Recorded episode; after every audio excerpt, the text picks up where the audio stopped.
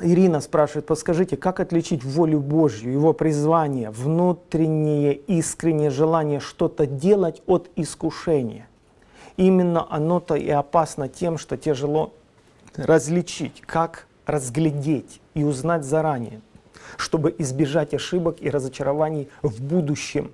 Потому так все запутано и опасно а, последствиями, а, что искренно.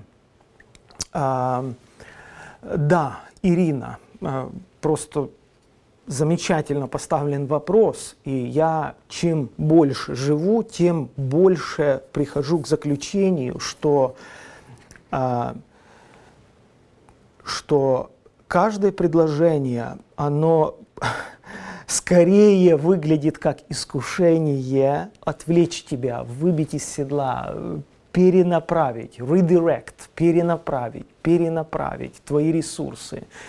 А, э, оно иногда звучит очень логично, логично. Ты, ты, ты на уровне логики не можешь оспорить этого аргумента, но но весь вопрос, что Бог говорит в сердце. Бог слышим в сердце, не, не в ушах и не в разуме. Вот, вот э, это, кстати, то, о чем я пишу сейчас в этом пособии. Это принципиальный момент. Дух Божий работает не с нашим разумом, а с нашим человеческим духом. А уже наш дух, он взывает к разуму.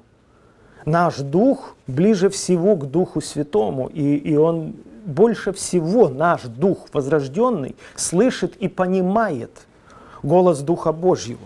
Но разум, там стереотипы, там логика, там опыты наши человеческие.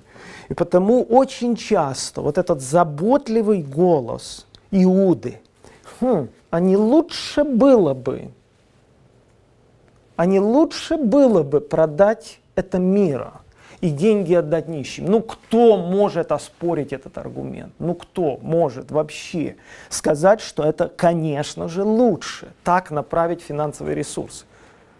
Конечно же лучше. Хотите проголосовать? Так здесь даже голосовать не надо. Здесь сама логика и здравомыслие об этом говорит. Что ж ты выливаешь это мира 300 динариев, а масса людей голодных сидит, да?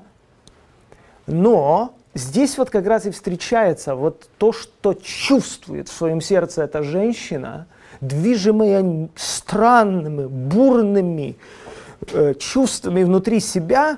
А что она чувствует? Вот подумайте, что она переживает, в отличие от всех учеников, которые наблюдают за этой сценой со стороны. Что она чувствует? Она чувствует, что приближаются страдания Христовы, и Христос говорит, она предварила она в преддверии, она предварила помазать тело мое перед страданиями. Никто этого не мог почувствовать, и она не могла этого объяснить, что это было. Но она помазала тело его перед страданиями. Потому, понимаете, Ирина, это, это э, момент такой э, тонкий, э, надо очень быть бдительным, скрупулезно изучать свое сердце, прежде чем браться за то или иное дело, за ту или иную идею. Как написал апостол Павел, не всякому духу верьте. Испытывайте духов, от Бога ли они. Потому что дух – это не материя, он, он не имеет воплощения. А если он и воплощается в жизнь, то воплотить идею в жизнь может только человек, потому что мы в мире физики живем. И вот мы духом принимаем идею из духовного мира, и мы ее воплощаем. Поэтому не спешите верить всякому духу, даже если это логически правильно звучит. Что же нужно делать? Очень-очень детально изучать и очищать свое сердце перед Богом и, и от стереотипов, и от предрассудков. Например, помните Самуил – один из величайших пророков Ветхого Завета, он э, по, получил такое указание от Бога э, прийти в дом Иесея, там восемь сыновей у него, да, и один из восьми сыновей новоизбранный царь Израиля. Его надо было помазать на царство, но его надо было узнать, его надо было разглядеть, его надо было вычленить, выявить из среды восьми сыновей – И этот человек, Самуил, великий пророк, о котором написано в Библии, что не осталось ни одного из слов его не исполнившимся, настолько он ходил перед Богом и вошел в историю как голос Божий. Да? Он приходит в дом Иисея, наблюдает за восьмью, э, э, даже семь их было в начале, да, сыновьями э, Иисея. Смотрит на Елиава и говорит, верно, сей помазанник Божий. Верно. С чем это связано? С чем это связано? А, гипотеза, предположение мое, да? Это мог, могло быть связано просто с тем, что Елиав был высокого роста, и Саул был высокого роста, прошлый царь Израиля, которого Бог отверг. Саул, Библия говорит, был на голову выше всего народа. И вот, наверное, вот эта любовь Самуила к Саулу, вот эти ассоциации, вот как-то, понимаете, он так тонко врастает в нас, что как только этот великий пророк увидел Елиава, как-то он сразу ему понравился. Он еще его не знает, он еще даже ну, не помолился, но он уже пришел к заключению в себе, это помазанник Божий. Бог ему говорит, не смотри на высоту роста его – Значит, именно на это смотрел пророк, на высоту роста его.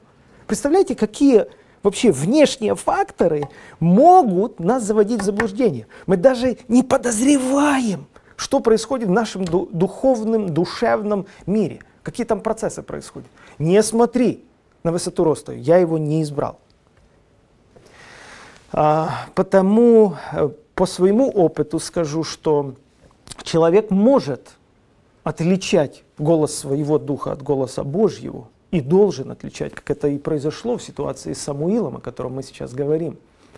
Э, несмотря на то, что он запутался и воспринял свой внутренний голос за, за голос Божий, потому что пришел к такому ложному умозаключению, между тем э, Бог сказал ему, выровнял его, поправил, э, направил на правильную дорогу. Потом может человек, Ирина, все равно может отличать голос Божий от голосов иных. Друзья, всех приветствую. Вы знаете, что у нас функционирует онлайн-платформа, которая называется forspirit.org, где можно проходить отдельные курсы. Сегодня я хочу сказать о том, что открыт набор на вот этот уникальный курс по книге «Послание к евреям». Он называется «Теория противопоставления». Конечно, вы можете сами его пройти, но также вы можете пройти его в группе. Поторопитесь, запишите в эту группу, но я хочу сразу же всех предупредить, что это сложный курс. Это для тех людей, которые любят основательно, глубоко изучать сложные темы в Библии. О чем этот курс? Прежде всего, это связано с противопоставлением. Я твердо убежден, что главную цель, которую преследует автор послания к евреям, это противопоставить все то, что пришло со Христом, всему тому, что было в истории Израиля до прихода Мессии.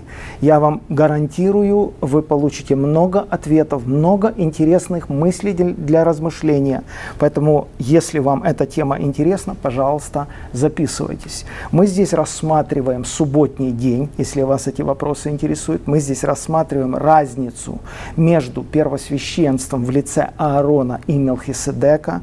Мы здесь говорим о воплощении Христа в мир, о его существовании в веках до того, как мир был сотворен. Потому если вас интересуют вопросы триединства, единобожия, воплощения Христа в мир и много-много других вопросов, пожалуйста, записывайтесь уже сейчас на этот курс. Приглашаем вас пройти онлайн-обучение вместе с другими студентами на платформе forspirit.org. Набор в группу уже открыт.